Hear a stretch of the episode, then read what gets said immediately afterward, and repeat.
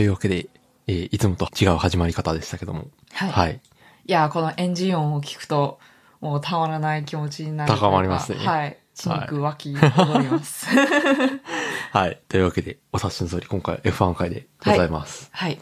えーなんと、我々はですね、今回、あの、実際に鈴鹿サーキットに行って、はい。あの、F1 を観戦してまいりました。はい。生で完成してきましたね。はい。いやー、すごかったね。すごかったはいですね。はい。まあ、いろいろ大変だったんですけど、うんうんまあ、時系列に最初からいろいろ振り返って。いきますか？はい。はい。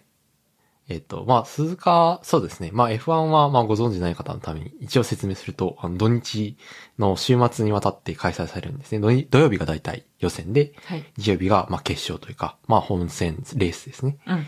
があると。で、それを、まあ、順位を決める、そのスタートの順位を決めるための予選が土曜日にあると。うん。で、まあ僕らは、あの、一応チケットはね、もう金、土日すべて通用する3日間チケットしか、あの、ほとんど売られてないので、うんえーそれを買って土曜日と日曜日に参加しました。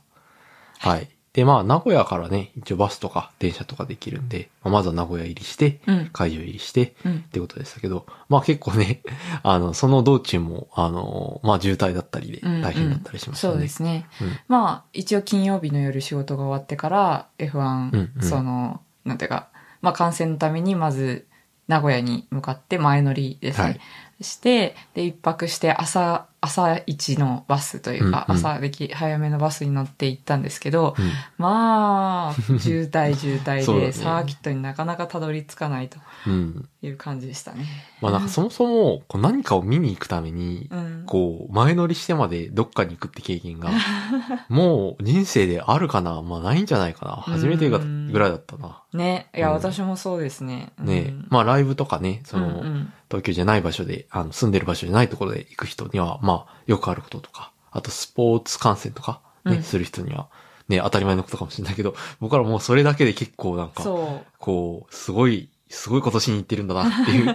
ね。感覚がありましたけどそうね。そうそう。いや、我々的には、なんかまあ山に登ったりするから、前日泊まって、翌日朝から山登ってとか、まあ朝早くのバスに乗ってとか、なんか結構山に似たそう雰囲だね気でしたよね。。うん。それはあると。しては。うんまあ、違うのはね、こう、周りの人たちも一斉に移動しているというか、そうそうそう。うんもう名古屋あたりからすでにこう F1 ファンなんだなっていう服装の人とか結構増えてきて、うんうん。で、いや、すごい街全体が、もうすでに名古屋ですらね、そう、こ名古屋駅周辺がすでにうんす F1 でムード。にちょっとね、うん F1 ムードを感じて、まあなんかね、あの、広告が、野外広告が出てたりとか、うん。なんか車関連のイベントとかがあったりとかしてたあみたいですけどとレゴありましたね。ねレゴのそうレゴランドとうん。まああれはね、あの、トヨタの車だから、あ厳密には厳密に F1 と F1 関係ないそう、うん被せてるのかもしれないけど、うんうんあれでしたけど、うん。まあ何かね、全体は、まあ名古屋って街がそもそもね、愛知で、こう自動車の産業と近かったりうもん。しますし、うん。なんかそういう雰囲気を感じられたのが、まずは結構ね、そうですね。来るぞうん来るぞっていう感じが。そうそう、そこからこう徐々に徐々にテンションが上がってきて、もう、なんか、なんだろう、会場に着いた時には、うんもうね、なんか、あ、本当にここで、ついついに着いたんだ、みたいな。うん。そうだね。あと結構もう金曜日とか、なんなら木曜日入りしてる人もまあまあいて、ねいや、すごい熱量だよね。そう、すごい熱量。で、なんか、SNS とかでは結構木曜日からなんかサインもらいましたとか、うんうんなんか熱、すごく熱心なファンの人たちの、なんか投稿とかを見てたので、こう気持ちが、なんか、こう、あ 私も早くここに行きたいみたいな。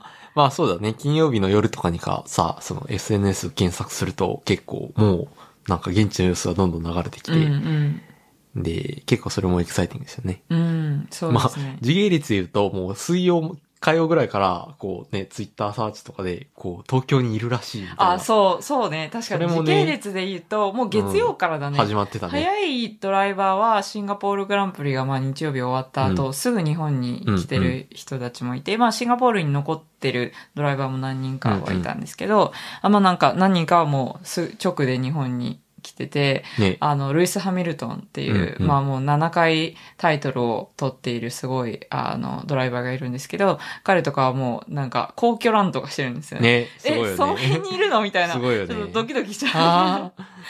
ね、会えたら会いたかったけど、ね僕ら毎朝してる人はね、気づいたかもしれないうね。ーん。いやー、めちゃくちゃすれ違えた方はすごく羨ましいです。うんまあ、あとは渋谷に、あの、行ってる人とかもいましたし、僕はたまたまね、火曜日に渋谷に、あの、いたので、うんうん。こう、もしかしたら夜に、あの、スクランブル交差点の撮影とかしてるかもしれないと思って、うん。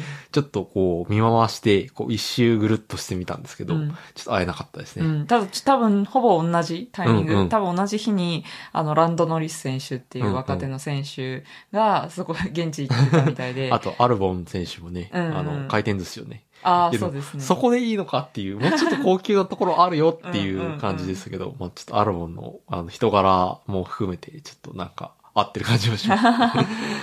そう、うんまあなんかまさにそういうねスカスクランブル交差点のショットだったり秋葉原のショットだったり割と日本ね、撮影とのか、そうそうそうまあ普通にプライベートで行ったりしてる人もうんうんそうです。ね。うん。いや、すごいなんかいい感じでしたよね。うんなんか居酒屋の写真とか載せたりして、うんうん日本をエンジョイしている、あの、ドライバーの様子が流れてきて、もうその時点でなんかそわそわしてくる。うん。すでに高まってたよね。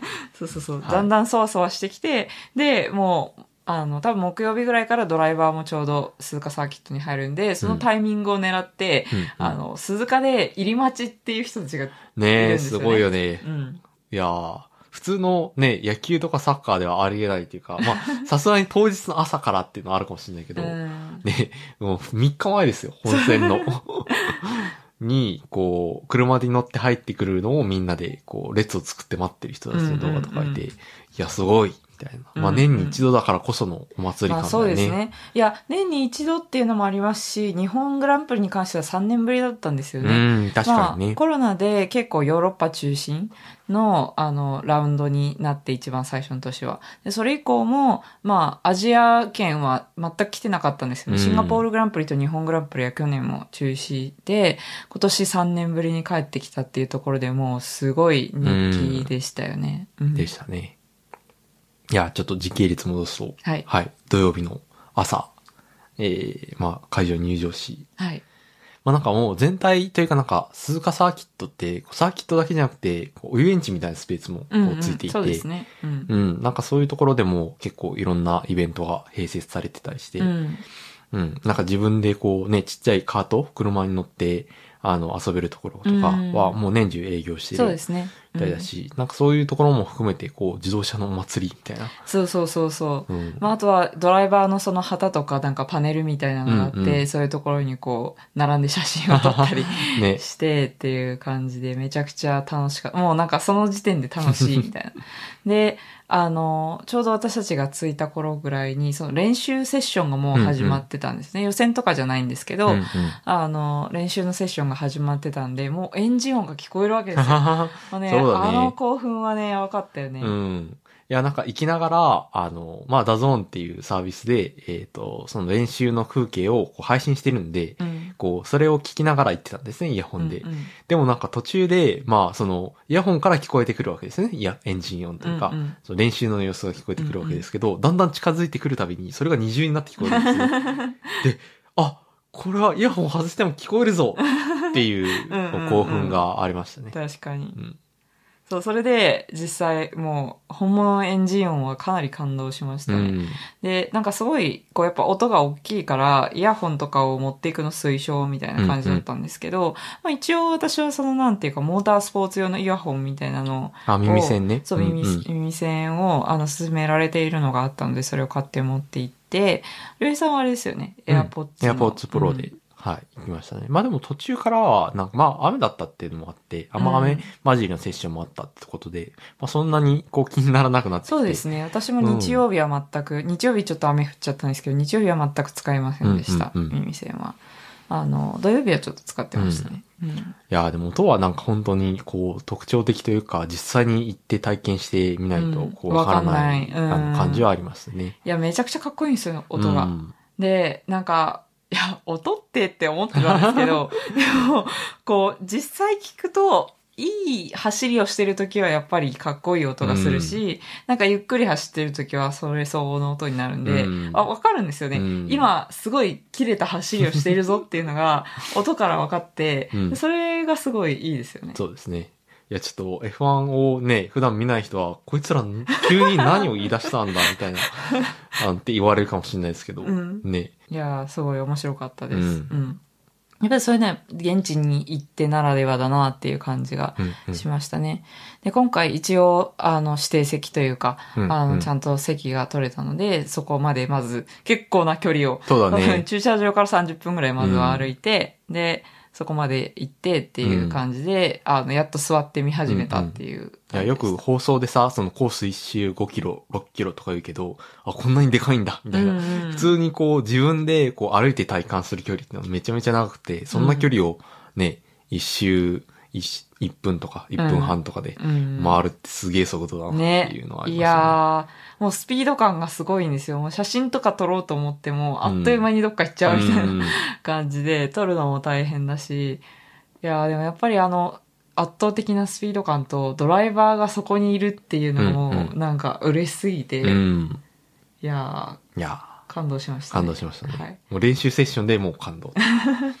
そうよ、なんか練習セッションはまだなんか、こうそれぞれのドライバーやってることが違うんで、あの、まあまだよくわかんないなみたいな感じだったんですけど、次予選のセッションが土曜日あって、予選は、あの、なんか Q1、Q2、Q3 っていう感じで進んでいくんですけど、うん。まあ、あの、Q1 で最初、上位15人のドライバーが、あの、早い方から、あの、選ばれて次に進めてみたいな感じで、うんうん最後は10人まで絞られて、その中で一番の人を決めると。うんうんでこの予選の順位が何に大事かっていうと、それによってこう、スタート順が決まるんですよ。うんうん。まあ、そういう感じになっていて、で、そう、スタート順を決める予選がね、まあ、また盛り上がったっていうか、そうだねすごい面白かったんですよね。うんうん。なんか、まあ特にな、なぜかめちゃくちゃ、お、その会場で、会場というか、実況の人も推していたうんセブシ、セバスチャン・ベッテル選手っていう、うんうんうんまあ結構、あの、ベテランの選手で、実は今季限りで引退する選手がいるんですけど、セバスチャン・ベッテル選手がなんか異様に押されてたよね。そうだね。まあ実際鈴鹿にすごく縁があるというか、うんうんあの、チャンピオン決めたことあるんだっけ？あ、そうです。過去に鈴鹿でチャンピオンを決めたこともあって、で、日本のその鈴鹿サーキットに対してすごい愛を持っているというか、うんうんうんめちゃくちゃ好きで気に入ってくれている。こう神が作ったようなサーキットだって。まあすごい褒め言葉ですけど、うんまあ実際結構ね、テクニカルなコーナーだったり、こう高速コーナーだったり、いろんなこう要素が入ってる。うんうんまあ八の字っていう珍しい。そうですね。やっ要ぱ面白いっていろんなドライバーが言ってくれている、うんうん。あのコースかなっていうふうに思います。すごくチャレンジングなコースというか、あのドライバーの能力が本当に試されるっていう感じだと思います。まあ、それでその中でも、まうんあ、セバスチャン・ベッテル選手は結構、その鈴鹿に、まあ縁もあるし、すごい、こう、褒めてくれるというか、うんまあ愛してくれているという。そう、愛をね、あの、持って、あの、走ってくれているっていうところがあって、うん。まあ、セバスチャン・ベッテル選手、かつては、あの、チャンピオンも取って、あの、トップチームにもずっと在籍してたんですけど、今いるチームはそこまで、まあ、戦闘力が高いチーうんうムではないっていうところがあったんですね。まあ、あの、時々もちろんなんかすごいはじ光る走りを見せてるチームで、あの、今後伸びていくんだろうなっていう感じはするんですけど、まあ、とにかくそういう状況だったんで、こう、トップ10に入るのが当たり前のチームでは全然ないんですよ。うんあの、なんなら一番最初の Q1 で落ちてしまう、その、上位15名に入れないってことも、まあね何うん何何回かありましたよね。うんうん。だし、まあその一番最後の Q3 っていうトップ10に入るっていうのはもうかなり珍しい。うんうん多分この、今年何回入ったかちょっとわかんないんですけど、多分かなり少なかったと思うんですよね。それで、なんと、あの、進出してくれて、Q3 までね。Q3 は進出してくれて、すごいいいラップを刻んで、ねいやー、すごかった。進んでくれて、もうあれは本当に感動しましたね。うんう。ん、嬉しかったです。いやーね、Q1 からこう Q2 進出うんも結構盛り上がったけど、うん。こう野球3は出てくれたら嬉しいなっていう感じだったけど、うんうんうんまあね、その今までの実績からして、こうずっと期待できるかっていうと分かんなかったから、すごいドキドキして見守ってましたようね。ん。うん。まあもちろんね、上位勢がどっち、まあ1位が、こう、まあ今、こう、チャンピオンを競っている、こう、フェルスタッペンになるのか、ルクレイになるのかっていうのも、うんうんまあかなり僅差だったってこともあって、うんその気になったけど、まあ、こう、それだけじゃなく、まあ特にね、ベッテルが、こう、Q3 行ってくれるかどうかっていう、こう、途中段階の、こう、ドキドキもあって、いや、それもそれですごく良かったですよね。うん。いや、本当に良かったんですよね。うんしかもなんか、こう、すごくほトラックのことをす、うん素晴らしいトラックだって褒めてくれた後に、うん日本語でありがとう鈴鹿って言ってて、もうめっちゃ感動しました。うんこう、無線がね、流れてましたよね。うん。まあ僕は Q2 はね、こう、やっぱアロンソの、こう、2位という、ああ。素晴らしいラップがあっ確かにたので、確かに。僕はうん結構ね、アロンソ、フェルナンドド・アロンソ選手はいですね。、のファンなので、うん。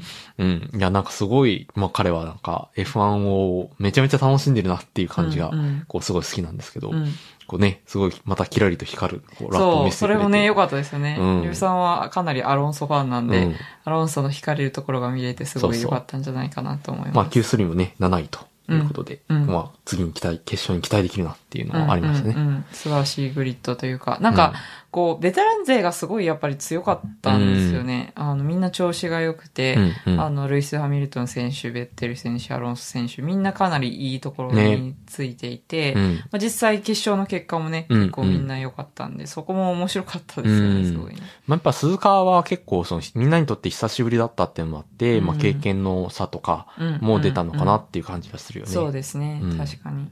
あ、なんか我々、ちょっと大事な人のことを話すの忘れてませんか？誰のことですか？あの、角田選手。ああ、角田。確かに日本人ドライバーとして、はいえーまあ久しぶりの F1 そうなんですよ走っている。と。うん。角田にとっては久しもう初めてのもちろん F1 だもんね。うん、うん。F1 で、あの、F1 ドライバーとして鈴鹿に帰ってくるっていうのは初めてで、えっ、と、角田選手っていうのは唯一の今、日本人ドライバーなんですけど、そもそも多分7年ぶりかな小林カムイ選手以来7年ぶりに誕生した日本人ドライバーで、すごい若いんですよ。今うん22歳とかかな。2000年生まれですよね。そうだね。うん、で、もうなんか F、F1 のまあジュニアカテゴリーとして F2、F3 ってあるんですけど、それを1年ずつポンポンポンって駆け上がってって、もうすごい勢いで F1 に昇格したっていう、まあスーパーボーイなんですけど、なんか個人的にはなんかあの、ちょっと飾ら飾らない性格というか、なんか、超フランンクというかさ、まああんま、こういい意味で日本人っぽくない、そう、いい意味で日本人っぽくない。なんか、なんだろう。別に礼儀正しくないわけじゃないし、うん。ちゃんとするべきところでちゃんとできるんですけど、結構なんか、無線で暴言吐いたり、なんか結構適当なことを。なくはないかもしれないと思ってしまったけど。まあまあ。いや、まあまあ、その、なんだろう、例えば岸田総理に対してちゃんとこう、対応したりしてたわけじゃないですか、ちゃんとできる今回のグランプリでは。うん。なん確かあの、抑えるべきところは抑えてるんだけど、あの、な、なんだろうな。いわゆる真面目一辺倒な感じじゃなくて、まあなんか、こう、ちょっとなんかやんちゃというか、うん。あの、やんちゃで、こう、いや、俺、なんかトレーニングとかしたくないんだよね、とかいう感じ。まあ、やるんですけど、トレーニング嫌いっていうのを、なんか公言してるドライバーなんて、まあ、まずいないんで、まあ、そういうとこ含め、なんか、なんか将来はみんな、こう、ワールドチャンピオンになりたいです、みたいな、将来の夢聞かれたら言ってる時に、なんか一人だけレストラン開くのが夢ですとか言ってるとか、なんか私はそういう彼の、なんか飾らないキャラというか、うんうんまあ、それでいて、な速さを見せているってところがすごい好きなんですけど、なんかまあ、そういうね、あの、角野選手にとっては初の凱旋レースですよ。去年、去年、えっ、と、F1 にステップアップして、日本グランプリが中止になってしまったんで、うんうん今年が一番最初の凱旋帰国レースってことで、もうね、すごかったですね。ファンの角方々も。田の車が走るたびに、うん。アタックラップだろうが、ウォームアップのラップだろうが、うん、みんな拍手がね。拍手をしてそうそう、みんな旗を振ったりとかしてね。うんうん。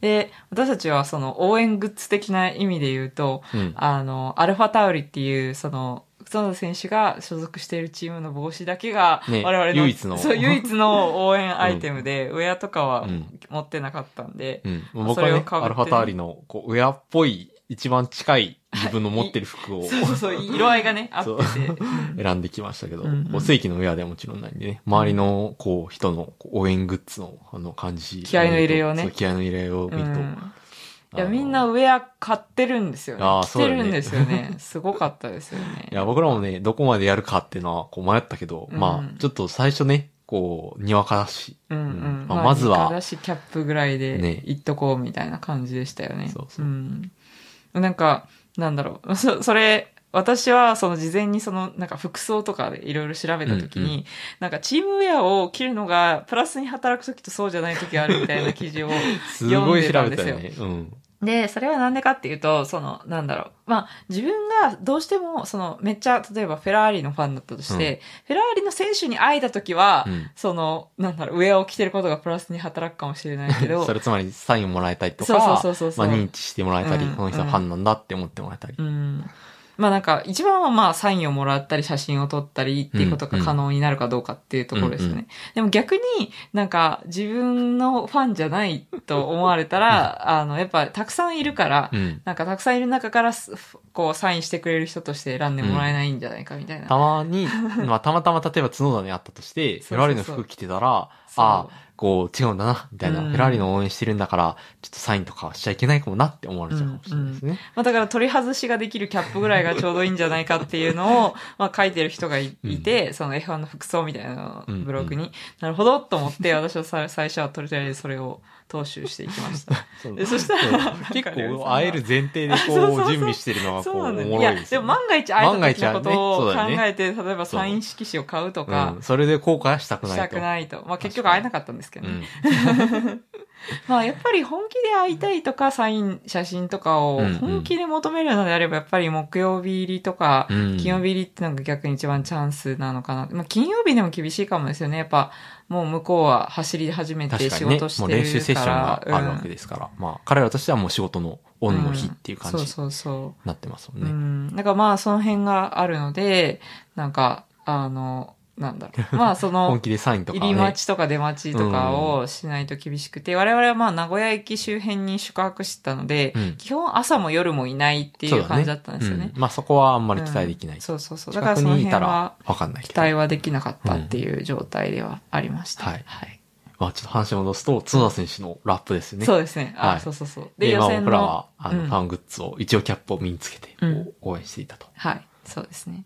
で、まあ、その、その選手も13番手かな、うん。になって予選で、えっ、と、まあ、なかなか、そのチームメイトのピエール・ガスリー選手も苦労してたってことで、まあ多分車があんまり合ってなかったというか決まってなかったんだろうなっていう感じはするんですけど、まあでもその車から持ち得るポテンシャルを最大限出した13位っていうところで、まあなんかこう力が十分出せてよかったなというふうには思いますね。はい。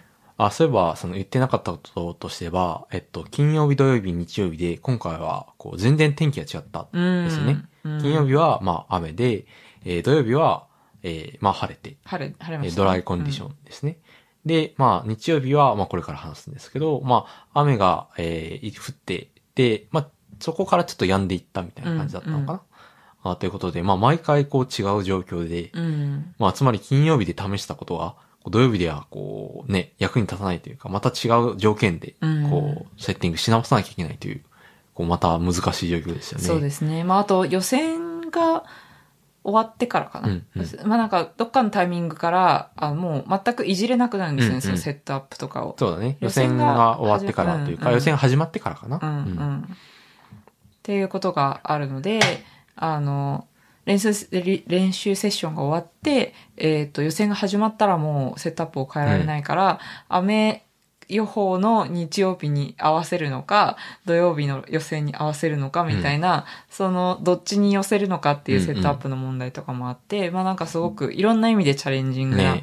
うん、週末だったんじゃないかなというふうに思いますね。メカニックの人にもドライバーにとっても。まあ、やっぱ雨で早い、こう、セッティングと、こう、晴れの日に早いセッティングっていうのは違うので、こう、どう予想するのかうん。と、どちらで力を出したいのかという、うんうん。まあ、戦略もあるし、天気予報力も試されるってことですよね。うんそうなんですよね。うん。だからそれぞれ多分そういう天気予報関係の会社と、えー契約していろいろデータをもらいながら分析して、あのいろいろシナリオを考えてっていう感じのあのことになってます。うん。ね。はいまあ、こう、後からこう結果的には雨だったって知ってるけど、実際にまあ僕がすごい、あの、ずっと使ってる山に登るときにも使うようなスーパーコンピューターの使った予報を使って、まあ日曜日の天気を見てたんですけど、金曜日段階ではね、日曜日は、えーギリギリ、こう、雨は降らないと。うんいうことだったんそうでですけどしたよね。んそう、だんだんこう、天気予報が変わっていって、うん。で、えー実際には結構、まあレースが、あの、中断するほどの雨だったということで、うんまあかなりチームにとってもね、チャレンジングな、こう、セットアップでしたね。うん、そうですね。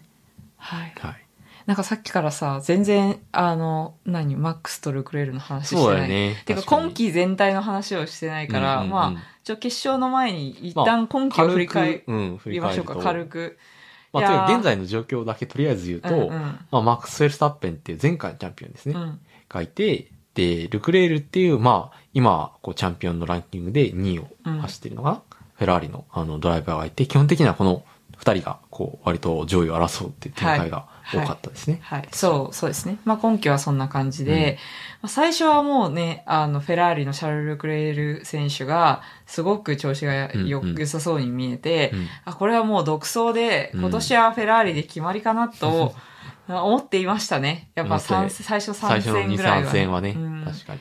で、その頃はレッドブルのマックス・フェルスタッペン選手は、まあ、マシントラブルが出て、結構リタイアしてたことが多かったのかな。そうだねで、リタイアする前も多分その速さの問題で2位だったんですよ、大体。うんうん2位走行中になんか、あの、マシントラブルでリタイアっていうことが2回あって、それはに続いた時はもう、もうダメかなぐらいに思ってましたよね。まあそこからの大復活ですよね。うんそう。でも、なんかもう、そのトラブルに関しては多分最初の3回ぐらいでで出し切ってしまって、うんうんそれ以降は全然トラブルもうん。なく、リタイアとかは特にしなかったですよね。もう気がついてみれば、まあ5連勝とうか、ん。6連多勝とか。分今年だけで10勝以上はしましたよね14勝ぐらいしてるんじゃないかな、うんうん確か。まあ、そんな感じでめちゃくちゃ最終的には勝ってて、なんかうん。ルクレール選手は、ノーって感じで、なんて言ったらいいんだろう。うん。こうまあ結構ちょっとね。うん、ストラテジーのミスであったり、マシントラブルであったりに結構年、年中通して苦しめられていて、まあ本人のミスも多少はあったんですけど、まあでもどっちかというと本人は頑張っているのに、チームのストラテジーだったりうんうん、マシンだったり、何らかの要因で勝てないっていうことがうんうん。まあ続いてしまって、まあ1位と2位がすごく離れた状態になってしまった。まあまあマックス・フェルスタッペン選手の独走状態になってしまっていて、うんうんで、この、鈴鹿サーキットでは何が問題だったかっていうと、問題っていうか、何が焦点だったかっていうと、えっ、と、マックスがここでチャンピオンを決められるかどうかっていうところうんうんが一番の焦点だったんですよ。そうだね。で、チャンピオンを決めるっていうのはどういうことかっていうと、残り4戦あるっていう状況だったんですけど、うんうんなんか、残り4戦、えっ、と、1位のマックスが、その、全部リタイアして、2位のルクレールが全勝した場合に、ルクレールが最終的にチャンピオンになる可能性がある状態ではまだチャンピオン決定とは言わない。うんうん。で、もう全勝しても無理なぐらい、うん。もうどうなろうが確定っていうのが、まあ、あの、いわいわゆる優勝確定と。うん。まあ野球とかね、でもマジックいくつとかいますけど、うんうん。それに近い概念ですね。でそれが、あの、まあもうアメリカではほぼ確実な状況だったのかな。うん、次のレースですね。うん。次のレースではほぼ確実で、まあ今回の日本グランプリで決まるかどうかっていうところは結構面白い条件だったんですよね。うんうんうん。で、1位かつ、なんかファステストラップって言って、一周を一番早くうん。短いタイムでやった人が、えっ、と、もらえるやつの点数を足して8点差をつければ、あの、ルクレールが何位だろうこと、マックスの優勝っていう。うんうん。で、その、ドライコンディションだった場合に、その、何位だったら優勝が、その、きチャンピオンが決まるかっていうのは、なんか散々シミュレーションされてたんですけど、うん。まあ、今回は雨だったから、うん。そこはね、いろいろやっぱり大変でしたよね。うん。まあ雨だったからというよりは、まあその中断をしてたからってことですね。うんうん。まあ確かに。雨でポイントが変わるわけじゃないんだけど、うんうん。こう、中断して短くなった場合には、うんうん。ちょっといろんな条件があって、うんうん。まあ、ルールブックに、まあ最終的にはね、ちょっと実況の人も追えないぐらいの、うんこう、ちょっと複雑なルールの適用の結果、あの、まあ、あの、ペポイントが計算されたと。はい、まあ、とにかく、こう、この鈴鹿でもしかしたら、世界チャンピオン、1年を通した世界チャンピオンが決まるかもしれないっていうのが、結構ね、ファン的には、あの、大事だったわけですね。うん、まあうん。熱いポイントです。まあ特に、そのマックス・フェルスタッペン選手、その優勝に王手をかけてる、うんうん。優勝じゃないや、チャンピオンに王手をかけてるうん。選手が、えっ、と、レッドブルレーシングなんですけど、まあ、あの、ホンダのパワーユニット、日本の、うんうん。あの、自動車メーカーのホンダのえパワーユニットを使ってるっていうところもあって、まあやっぱファンが多いわけですよね、日本に。うん。まあ、厳密には今年は、こう、いろいろ、こう、ね、定義とかあるけど、そう。まあ、ホンダの、大人の事情ホンでね。ダのエンジンを使ってるまあでんですよ。もエンジン自体はホンダが作ったやつですからね。うんはねはい。まあ、気になる人は検索してくださはいいと。。まあ、ここの辺詳しくは解説しないんですけど、まあまあ、とにかく、あの、フェスタッペン選手自身もホンダが、あの、の膝元の日本で決めたいっていうふうには言ってくれていて、うんうんっていう感じでねした。、実際まあ僕らもね、普通に見たよね。うんそれはね。うん。だからそれも楽しみにしてうん。いましたと。まあ、ちょっと、でちょっとレース展開の話します。はい。まあそれともまあ、日曜の朝から話しますか。うん、まあ、あとは、あの、予選の結果としては結局フェルスタッペンが1位だったんですね。はい。決勝の一番最初、あの、一番前のグリッドで、えースタートトするのはフェルスタッペン。とで、2位がルクレールうんということが予選で決まったと。はい。そういう状況でした。いう状況で、えー日曜日の朝を迎えるわけですが。はい。はい。日曜日の朝は、まあなんか、あの、午前中は晴れてたんですよね。うんうん。まあだから、我々もなんか、ちょっと早く着きすぎたね、とか言って、あの、観覧車乗ったり、ね。観覧車乗って、そう、あの、観覧車乗ると鈴鹿サーキットの、まあ、全部じゃないんですけど、結構大まかうんに、ほぼ全体が。ラックの感じとかが見えて、あれは良かったですよね。うんあの、サーキット行く人にはすごいおすすめです。あと、うんガレージの中もね。あ、そうう、んちょろっと見えましたよね。そううんなんかそこの中で、こう、まあ、車タイヤの。中うんセットアップとかをしてるわけですね。うんうんもちろんその、ね、マシンはさっき言った通り、日曜日はいじれないんで、うん作業してる様子っていうのはなかったですけど、まあそれでもね、こう、あ、テレビで見たところだそうそうそうそう。あそこでタイヤ変えるんだ、感動しましたよね。もしくはあそこでタイヤを変えられなかった人がいるんだとかね。こう、ね、そういう意味でも、こう、まあなかなか、あの、自分たちの、あの、席から見られないとか、うんよかったですね。そうですね、確かに。なんかあの辺は、多分 V 席って呼ばれる、そのストレート、メインストレートの前の席うんうん。の人たちだといろいろ多分見れるんだと思うんですけど、うんうん我々はちょっと、あの、横の席というか、うんうんあの、第一コーナーが見えるあたりの席だったので、うんうんあの、今回はその辺は見れなかったんで、その代わりに、まあ、その観覧車の上からちょっと見ることができてよまあ、かったです。全体を見れてよかったと。はい。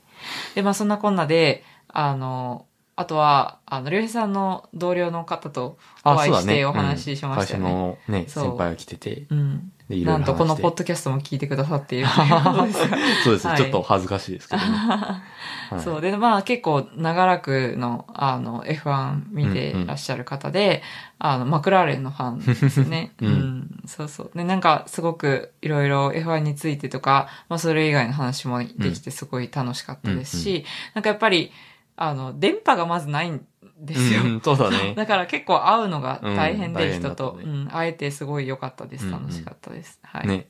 地味にこう、ね、F1 で繋がれるってもまた、うん、こう、いい話だよね。まあ確かに確かに僕は仕事上の繋がりはもちろんあったけど。こう、ね、彩香さんは、まあ、あまり、こう、会ってない状況でも、こう、普通に話が、盛り上がる通じる盛り上がるっていうのね、面白いですね。確かに。うんそうそう。まあだから午前中はまだなんか晴れてるなーっていうかなんかこれから雨降らないでほしいな、できるだけ降らないでほしいなと思ったんですけど、うんもう多分開会式が始まるぐらいには降ってましたよね。うんね。確かにね。まあ僕らは予報で知ってたからもう雨雲ね。うん。うんまあ完準全装備はね、完全完全防備はしてましたけど、それでもやっぱりなんかうんね、理想としてはもうちょい遅くなってほしかったんですけど、まあでもちょっと降り始めてしまって、でまあ、こう、水木奈々選手の、水木選手声優の水木奈々さんがね。歌手のね、うん歌手の水水木奈々さんの国歌うん。斉唱があって、あの、岸田総理もなんか来てて、来ててねすごいなんかね、盛り上がって、うん多分、現役の総理大臣が来るの初めてだったんですよね。うんしかもなぜか電車で来るというね。そうそうそう。近畿の、近畿の堂本光一くんと、うんえーキンプリ、ジャニーズキンプリの人たちは、うんヘリで来たと。で僕らその、多分彼らが乗ってるヘリを見てて、うんうんあ、多分総理だろうな、つって言ってたんだけど、実は総理は、ジャニーズだったってそう、ジャニーズで、えっ、と、総理は電車で来たっ電車で来た。いや、そう面白すぎる。ていうね。まあ、本当のビッグもいっぱいいキンプリじゃんるよね。室伏、あの、スポーツああ、そうですね。担当大臣かスポーツ担当大臣だとか。うん長官か、もいたし、ううんん、うん。大臣じゃないよね。あ、そうですね。長官ですね。まあまあまあ。いたりとそんなか。感じでいろいろ有名人が来ていらっしゃったようです。やっぱね、F1 ファンの方って結構多いので、うん。まあ、その辺は我々は全然エンカウントするあれはなかったので、特に新しく情報として、はい、あの、お伝えられできることはないんですけど、まあそんな感じで、あの、始まって。まあ、始まりますと。うんフォーメーションラップがあって、こう、車が一周して、グリッドについて、うんまあ、スタート。うんうん。と。まあ、ちょっとそこでね、結構、あの、まあ、すごい迫力で第一コーナーを曲がって、そう、まあかっこよかったですよね。うん、すごいかっここよかったし、めっちゃ。心配だったけど、うんこう、そこでは、こう、何もどうもなくみんな通過してくれて、うんうんまずはよかった。そうそうそうそうそう。いや、雨でね、第一コーナーで、あの、ジゴルっていうのは結構見てるからね。うん、今までまあ国際放送で見てきたことではあるので、うんうんうん。なんか自分の目の前でそれが起こるかもと思って結構ドキドキしましたよね。ううん。まあ、結果的に単独スピンした人はいたんですけど、まあ、あの、2台以上がぶつかるクラッシュっていうのはうん、一回もなかったよね、結局ね。そうかな。ほぼ。あうん。まあでもちょっとぶつけられてっていうのはあうん、ったかな。あったけど、うん。その、なぶつかったことが原因で片方の車が押し出されて、その車が壊れるみたいなことはなかったんですよ。で、我々が見てるところでは本当に単独スピンが一回あったぐらいで、うんうんで、そのまあ、あと後、は、ルクレールがすごいいいスタートをして、うん。2番手のそのルクレールが、こう、元は1番手スタート、有利な位置であるはずのフェルスタッペンを抜かしかけるっていうのがあったんですけど、まあそっからの、こう、リカバリーというかね、うんうんうん。こう、伸びがすごい良くて、そうですね。第1コーナーは結局フェルスタッペンが前で通過するという感じでしたね。でなんか、うん。あれはなんか結構雨だからっていうのもあったらしいですね。うん。雨だとイン側、その内側に雨が溜まりやすくて、ね。あの、あんまりグリップが良くなくて、うんうんうん。外側の方が、あの、走りやすいみたいなのもあって、そのアウト側から、あの、フェルスタッペン選手が、まあ、あの、巻き返せる余裕があったっていう感じですかね。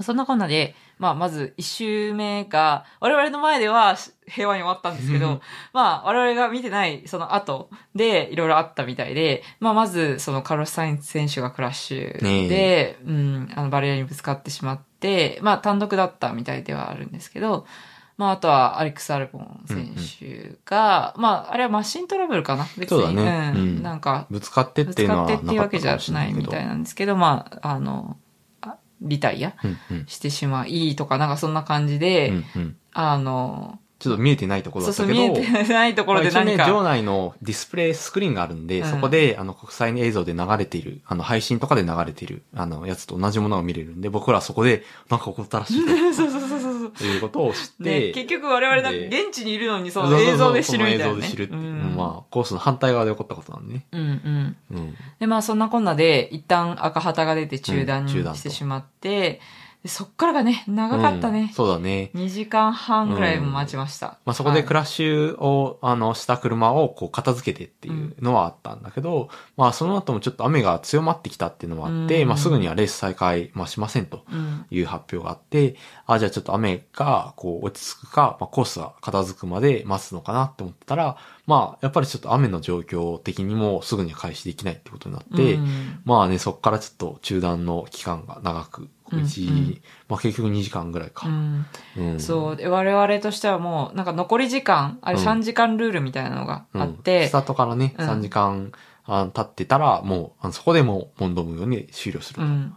ということがあって。そう。でも、1時間半ぐらい経ったあたりから、その、もう残り時間どとして表示されるようになるんですよ。うんその残り周回数じゃなくて。うんうんあまあ、それもあって、あもう、これ、最後まで再開できるんだろうか、どうなんだろうかっていう。まあ、そのまま中止になったね、あの、レースっていうのを僕ら知ってるんで。そう、過去にそれがあったっていうのを、そのテレビで見て知ってるんで、ねい。やー、まあね、このまま中、あのね、中断されたまま終了だったら、うんどうしようみたいな。ねそれは悲しいみたいななっ。ていううん。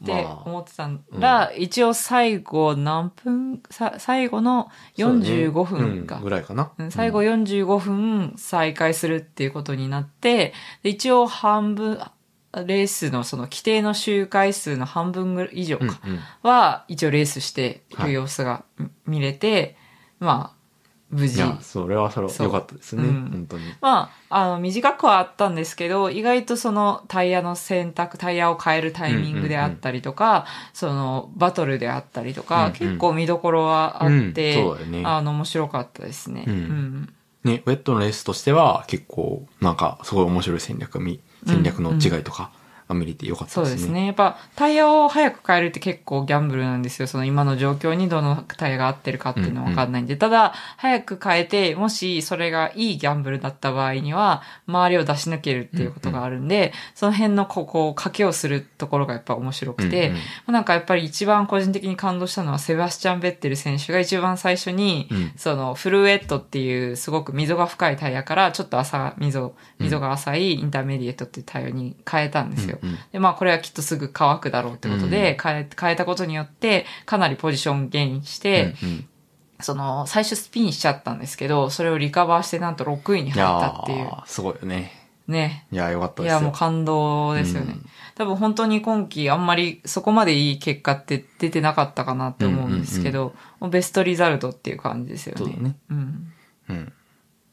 いや、まあそこで、こう、ね、ベッテル選手と熱いバトル広げ、繰り広げたのがアロンソ。あアロンソ。アロンソ選手ですよ。まあ彼もね、すごいベテランで、うん。多分ベッテル選手ちょっと上なの、年そうですね。上なのかな。年は上ですね。うんうん。まあ今もう最高齢の最年長の、うんはい、F1 ドライバーでうん41歳かな？うんうん。現役うん、ですね。現役でやってると。いや、すごいですね。まあ、あの、レースの外の話でありますけど、まあ、まだまだ続けたいと思っているようで、こう、1年契約しか提示してくれない今の、まあ、所属しているチームを、こう、離れ、うん複数年契約を提示してくれた、あの、アストンマーチンと別のチームにね。そうですね。そう、ベッテル選手、自分より年下のベッテル選手が引退するから、その代わりに入ってくうる超ベテランっていう。こう、いや、2年契約だったらいいよって言って、こう、移るっていうね。こう、どんだけ F1 好きなんだっていそうそうそうそう。エピソードですけうどね。ん。いや、めっちゃいいですよね。うんそうそう。まあ、それって、そこ二人はすごい熱いバトルをしていたのと、まあ、もう一つ他のバトルで言うと、まあ、ハミルトンうんとオコンのバトルっていうところがありましたね。それもなかなかなんだろう、おい、抜かせるのか、いけるのか、いけないのか、みたいな感じで結構面白かったです。うん私は今季は、なんか、あの、去年はかなりフェルスタッペン推しだったように感じるんですけど、今年はまあなんかあまりにも強いから、うん。なんか他のドライバーを応援したくなってしまって、うん。まあ、ルイス・ハミルトン選手が一生できないかなと思って結構今季は応援してたんで、うん。まあ、それもあって彼を応援しながら見てましたね。ね、まあ、ハミルトンはね、あの、去年の王者を争って、まあ、あの、おととしまでは、えー、まあ、連続で何回取ってたのかな？まあ、とにかく7回、うん。ワールドチャンピオンを取っていたすごい強いドライバーだったんですけど、まあ、去年その、まあ、最後の最後の、あの、最終戦まで競って、えー、ワールワールドチャンピオンを逃してしまった、うんうん。えー、ドライバーですね。うん。ただ今年はちょっと、まあ、マシンだったり、まあ、いろんなことに恵まれなかったっていうのがあって、こう、まあ、優勝は今までないの？よね優勝はまだないです。うん。あの、表彰台は結構取ってるんですけどね。うんうんうん。まあ特にこう前半最序盤は結構こうね、競争力が。うん。なかなかまあ、マシンのなくて競争力がなかったっていうのありますね。うんんで、なんか僕らもね、ちょっと心配だったよね。そうそう、ハラハラしちゃって、うん。このままやめちゃうんじゃないかと思ってハラハラしてたんですけど、ねえ意外と本人は、なんだろう、逆境を楽しんでる節うんもうん。あって、なんか一時期すごい低迷してたパフォーマンスがどんどん良くなってるから、うんうんうん。それを見てすごくなんかポジティブそうにしてるところがなんか見てて気持ちいいというか、うんうんうん。なんか応援したくなるなっていう感じがしますね。はい。はい。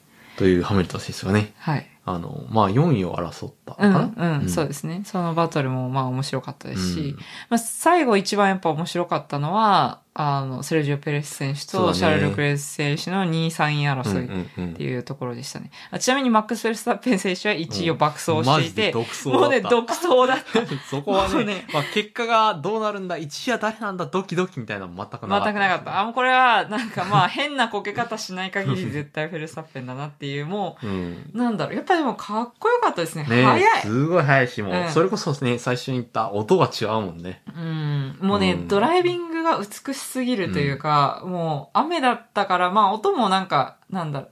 ドライに比べると小さいんですけど、うんうんでもやっぱりなんかこう、なんだろうな、マシンが走るその姿というか、うんうんうんなんかやっぱあれを見れただけでも本当に良かったですね。なんか強って感じがしました。うんうん。まあ、あと、やっぱ感じ方とま、また違うところで言うと、視覚的にもね、もう速いっていうのは明らかにわかるんですよね。うんやっぱ一周、まあ1分半ぐらいかな？うん。うん。かかるんで、こう、まあ1位のドライバー、2位のドライバーとか通過していって、1分半後にまた来るわけですけど、うんうんうんもう差が見るからに、そう、毎週広がるん毎ですよね。週広がってるのがわかる、うん。それはやっぱりなんかレースならではの面白さというか、うんうんうん。その、やっぱり、なんだろう。まあ、予選だと、その前にいるドライバー、後ろにいるドライバーとの関係とかがか、うんうんあれするわけじゃないですけど、そのレースはやっぱりその、目の前にいる差が、わかそうそうるからねそうそうそう、差にな見えてるから。る差が本当にその差なんだってのあるけど、もうそれが本当にどんどん開いていって、そう。いやもうこれはなのか。今年ワールドチャンピオンまあ結果的に決定したけど、もう誰もこう文句を言えないというか、んんんそういう圧巻も文句の、を言えない感じですよね。そうそうそう。だから、それはみんな1位は全然疑ってなかったんですけど、2位、3位の争いがあったんですよね。うん。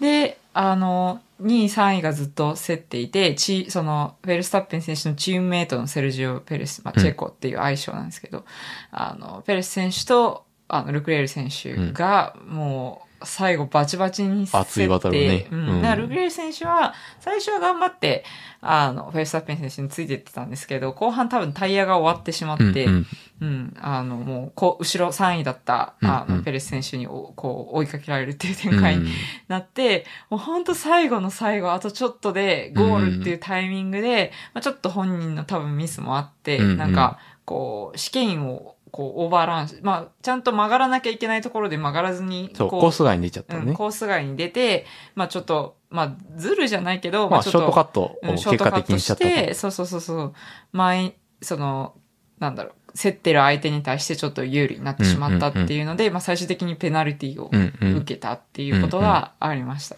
まあ、それもなんか純粋な、まあ、ミスっていうことではなくて、まあ、ペレスっていう、まあ、3位の選手が、うん。こう、後ろからすごいプレッシャーをかけてたわけですね。うんうんうん。何か失敗したら抜くぞと。うんうん。なので、ルクレールももう本気で、こうう、ブレーキングをしっかりしてうん、こう、曲がらざるを得ないと。う。ん。で、するとタイヤがどんどん消耗していってうんうんうん、こう、なんか止まれなくないなるというか、うんうん。ちゃんとしっかり、なんか手前からブレーキしないと止まれなくなるっていう状態になっちゃうんだけうんうん。うんど、でもそうするとまた抜かれちゃうからっていうことで、で、最後の最後の試験で、こう曲がらなきゃいけないところを曲がりきれずに、こうんうん。う、ショートカットを結果的にしちゃって、こう、うん。まあ、ルール違反という形で、こう、ペレスに対して有利を作ってしまったっていうことで、まあ、ペナルティを受けたうんうんうん。ことになるわけですね。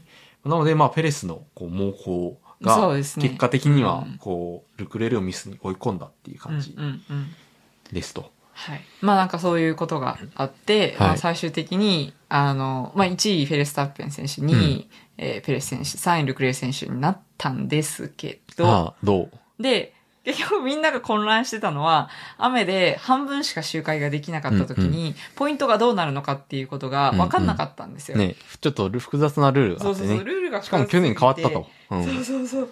なんか、こう、複雑すぎて全然わかんなかったのと、なんか、結局そのルールが適用されたことが今まで意外となかったう。ん、そうだ多ね。分、まあ、さい結論から言うと、普通のレースと同じポイントが付与されたから、それによって、フェルスタッペン選手が、まあ、単独で首位に立って、あの、ルクレール選手とペレス選手のそのドライバータイトルも入れ替わってしまったっていう、はい。ことがあったんですけど、まあまあでも、とにかく、あの、まあみんな混乱していたっていうのが まあポイントで、うん。あの、誰も分かってなかったってういう。ん。まあ、この辺はね、もう F1 追っかけて見てらっしゃる方はもうご存知だと思います。しうん。もうみんな結果分かってると思うんで、逆に。知らない方があの聞いてるとしたら、まあちょっと説明してもちょっと長くなっちゃうんで、うんうん。まあ興味のある方はちょっと調べていただければと思うんですけど、まあとにかくこうね、会場にいた人も、あ、まあ今年、今回は決まらなかったねって言って、こう僕らもね、そうそうそう。こうサーキットを離れ、もバス乗り場うバスに向かってい乗り場に向かってたんですよ、私たちも。まあ今回は決まんなかったけど、マックス早かったし優勝しできてよかったね、うんみたいな。なんか、やっぱり優勝見れて嬉しかったなっていう気持ちで、なんか、てけてけ帰ってたら、なんか、なんこかね、彩香さん気づうそう、いてましたね。私は目ざとく、なんかあんまり、なんだろう、はっきり、その、なんだろう、こう、インタビューの内容とか全部聞き取れてたわけじゃなかったんですけうんね。そう、んなんか、一番最後に、あれなんで表彰台の後にもう一回、マックスだけインタビューを受けているんだろうっていうねところで気になって、うん。普通はないタイミングでね。そうそうそうそうそう。あれってしてたから。なって、あの、リュウさんに声かけて、で、その後多分我々ツイッターで知ったのかな？そうだね。ツイッターで検索したら、うんうんなんかもしかしてチャンピオンってことらしいぞ、みたいな。ツイッターで、こう、冷静に、あの、放送とかを見てる人も、うんなんからしいとかって言ってて、どういうことなんだってうんなったんですけど、うんでもなんか画面とかには確かに、こう、F1 チャンピオンみたいな。うんなんそうそうそう。で、かドライバーチャンピオンって出てて、チャンピオンらしいよ、みたいな。いやね、そうびっくりしました。なんか一番びっくりしたっていうか、なんか拍子抜けしたのは、みんな、なんかあんま気にしてなかった。そうだね周りの人もみんな帰ってうん。るうん、帰る感じだったかから。ーっつって、ううんん、え、聞くぞーっつって言ってて、なんか僕ら、なんか僕らだけか、えチャンピオンらしいよ、らしいよ、つってえ、マジマジみたいなことを言ったんですけど、周りの人なんか普通に平然となんか帰なんかね帰ってるっていうか、なんかこう、なんだろう。まあ、帰ってる人もいたし、むしろなんかコースの方に向かってる人もいたし、うんうんうんいろんな人がいたんですけど、なんか、こう平然とその辺を歩いてるみたいな。なんかその、なんだろう。中継映像にすごいなんか、こう目を奪われてるとかではなさそうな感じで、なんか、みんなそんな、割れちゃうタイトルとかを気にしてたわけじゃなかったのかな、みたいな。まあ、とりあえずいい試合見れてよかったね、うんみたいな感じだったのかなっていう。うん。そしてまあ、今朝ちょっとあの映像を見て笑ったのは、あの、フェルスタッペン選手本人も、なんかインタビューのインタビュアーから、ところで今、チャンピオンが決まったらしいですけど、どうですか？みたいな。こう普通はね、こうわーっつって。まあ、普通はレースでゴールした瞬間に決まるわけですよ。瞬間に本人だってわかるはずなんだけど、うんそれがわかんなかったんうんですよね。うんうん。それはまあ、そのいろんなルールの適用と、うんあとはそのペナルティのね、適用があって、うんそうですね。ナルティが出るかどうかってところもうんうん問題としてはあったので、みんな混乱してましたね そ。う。いや、面白かったよね。うんなんかレアな状況だったよね。うん。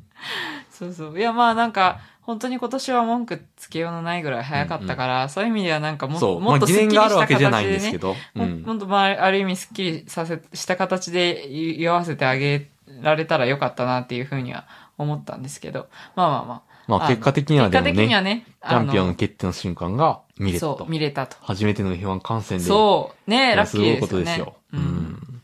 いや、なんか、私は個人的には、その、もう本当に、早、早いというか、ドライバーが隣を駆け抜けていくところが見れたっていうところとか、うんうんうんまあ、あと、ドライバーズパレードって言って、なんか、なんだろう、クラシックカーになったドライバーが、そうんのゆっくり一周してくれたりするんですけど、それは一応オペラグラスとかを使えば顔がわかるくらいのね、そう距離感でそうそ見れて、うんそれもなんかすごい感動しました。、客席に向かってね、手振ってくれてたね。った。うん。いやそう。まあなんかそういうね、嬉しいことはいろいろうんうんああのあったんですけど、個人的になんか一番印象に残ってるっていうか、なんか幸せな気持ちになったのは、うんうんなんか、ファンの愛すーご、うんみたいな。そうだうね。ん。なんか、こう、エヴァンドライバーたちもなんか日本のファンはすごいみたいな。なんかもう熱意が半端ないみたいな。うんなんか、彼らのパッションみたいな感じですごい言ってたんですけど、なんか、なんだろう。こう、あ、そうなんだぐらいに思ってたんね、どういうことなんだろううんみたいな。みんなクレイジークレイジーって言うから、そんなみたいな、熱狂的なみたいな感じのクレイジーだった、あだと思ってたんで、うん。そうなんだとか思ってたけど、うん。なんかどっちかというと、こう、なんか愛の深さみたいなそうそうそうそうそう。感じだ。ったよね。ね。いや、うんなんかこう、具体的に言うと、まあ、コスプレしてる人がまず結構多かったりするのと、なんかいろいろその、ファングッズみたいなの手作りしてる人がすっごい多くて、もうなんか、ベッテル選手になりきってる人もいれば、角田選手、まあ、アルファタウリグッズみたいなのいろいろ作って、うんうんうん。なんかハットとかしてる人とか、ね、あとは。そうそうそう、あの、は、その国旗、うん。その、選手の国旗に、あまあ、例えばフェルナンド・アロンソ選手だったらスペイン国旗にみんなで寄せ書きしてたりとか、あの、セバスチャン・ベッテル選手に対しての寄せ書きとかも、あれはまあ日本の国旗にうんうん、なんか、なんだろう、セバスチャン・ベッテルの5番うんうんうん。がカーナンバーなんで、そういうの書いてあるようなやつにみんなで寄せ書きしてたりとか、なんかああいうの本当に感動するだろうなと思って。うん、嬉しいよね、やっぱ。全然。なんか謎プレゼントが多いグランプリなんじゃないかなって思います。まあ確かにいろんな、なんか変な、あの、まあ変なっていうかユニークなプレゼントをね、うんドライバーに渡すファンもいて。そうですよね。なんか他ではないようなうん経験ができるっていうのと、あとまあなんか結構解説の方とかもおっしゃったのも、は、そのすごいいろんなドライバーのファンがいるっていうか、うんうん。その結構、まあ国によってはこの人が推しみたいなのうんがうん。はっきりしてたりすることが結構多かったりするみたいまあ、なんですよ例えばね、あの、メキシコのグランプリだと、うん。メキシコ出身のペレスうんが、うんもう圧倒的なファ圧倒的なンファンのの多さで数、が多いし、こう、もう客席が基本、ねうん、ペレスファンで埋まっているみたいな。まあ、オランダはそれこそフェルスタッペン選手だし、あの、イタリアはフェラーリだし、みたいな感じで。日本は本当にね、確かに、あの、言われてみればというか、多様だったよね。ううんん。まあ確かに、その、ホンダとのつながりがあるっていうことで、レッドブルファン、あるいは、あの、角選手がいるから、アルファタウリファンっていう方すごい多いし、その応援席っていうのはもちろんあったんですけど、うんフェラーリファンもなんか年季入ったような、なんか強い人たちいましたよもねう。ベビーカーにに乗った赤ちゃんまで、全身フェラーリの服着てて、選びようがない。すぎるみたいな生まれた時からそう、生まれた時からフェラーリファンですみたいそうそうそう。な。恐ろしいファンもいるし。恐ろしいですね。いや、なんかあの、なんだっけ、馬みたいな、なああ、馬の被り物をね、まあとかなんか侍の甲冑を着込んだフェラーリファンもいて、なんか濃かったですフェラーリファンだけはもうね、違いますね。うん年季の入り方が違うよ、本当に。優しかったね、あの写真撮らせてくれたしうんあ、そう、写ね。真もね、撮らせていただいたりして、すごい感動したというか、うんなんか、まあ、それこそベッテルファンもいたしう、ん。いや、なんかファンの方々の愛がね、うん本当に、すごかなんか。我々はその、席的にもそこまでなんだろう、周りにめっちゃ、その、そういう格好してる人がいるって感じじゃなかった。まあそういう方々きっと V 席とかにいるんだろうなって思うんですけど。そうだね。うん。まあでも、そんな感じで、こう、皆さんの愛をすごい感じたのと、うんなんか、例えば、ベッテル推しの方がベッテルに実際会えて握手できたみたいなのを、こう報告すると、みんながよかったね、よかったねって言ってて、なんか、こうファンの人たち同士も盛り上がっていて、なんだこの愛みたいな。うん。いや、温かい世界うが。ん、そう、温かい世界ですよね。あとなんか、うちわとかも、多うん分日本のアイドル文化とかだと、確かにそういうのあるね。気がするうんん。手ですけど。作りって結構一般的だったりして、で、すごい F1 で年一だから、もうすごい凝ったものを作っていくんですけど、うんもう海外から来たドライバーからしたら、何これみたいなそう。そうそうそう。見たことないみたいな。で、うん国際の、そのね、世界に配信される映像にも、たくさんそのファングッズとかをつけているファンの、あの姿が放映されて、まあ、特にね、雨で中断されてた時間あ、は。ずっとそういうのを、あの、うん撮影したんで、すごいそれが、こうみんなに印象的だったっていうのは言ってましたね。確かに。うん。そうですね。うん。まあなんかとにかく、なんかそれを見て、あ、なんか、ここ、なん、何万人ですか？したっけ？全部で20万人。うん全部で3、あ20万人かな？20万人ぐらい多分、トータルで、うんうんか観客の方いたと思うんですけど、まあ、20万人みんな F1 好きなんだっていうこの感じうん。とか、その、すごくみんな愛をに溢れてるんだなっていうのをなんか見る、見たのがなんかこう心が温まるというか、なんかこう我々はにわかですけど、なんかこんな愛を持ってる人たちがいるんだなっていうん、こう、確かに。気持ちになって、なんか幸せな気持ちになりましたね、うん。個人的には。そうね。ん。まあ、あとは、やっぱ、にわかにも優しかったっていうのはあるよね。そうですね。うん。やっぱまあみんな言うて年に一度なんで、うん。だし、まあチケットもそんな、こうね、1000円2000円ではないわけで。うん。まあね、そうですね。うん。なので、まあ結構長く見てても初めて来たっていう人もいっぱいいるし、なんかそういう人にも全然そういうなんか、なんか疎外感とかなく、こうん。うみんなで一体で応援するっていう感じが、雰囲気があって、なんかそれもすごい、こう、ありがたかったですね、僕らそうですにはね。ね。うん。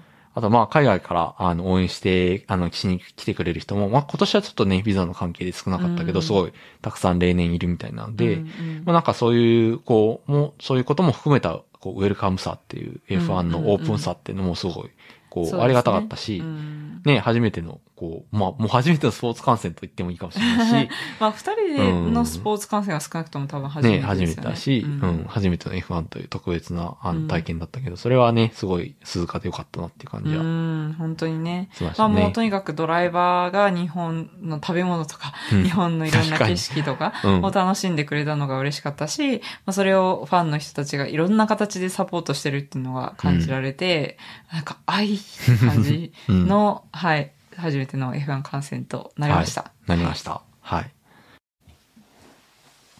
いや、あとはね、あの、アロンソファンの僕としては、はいあの、やっぱ熱かったレース展開はね、うんアロンソ対ベッテル。はい、はい、はい。で、まあ、ベッテルが、こう、ね、6位を守り抜いたっていうのは、結構国際のニュースでも、あの、取り上げられてすごい目立ってたんですけど、その裏で実は、こう、アロンソ選手はすごい大きな賭けをしてたっていううん、うね、ん。のが、まあ、後で放送を見て、あの、現地でもちょっとうっすらは分かってたんだけど、うんうんうんこう、まあ、賭けというのは、こう、タイヤが、こう、みんな消耗していって、だんだん遅くなっていくっていう状況の中で、一人だけ交換すると。うんうんでも、結構、こう、詰まってた、あの、つまり、車と車の間の距離が短かったレース展開だったので、あの、3位ぐらい順位を落としてしまうんですね、その、あの、タイヤを変えたことによる。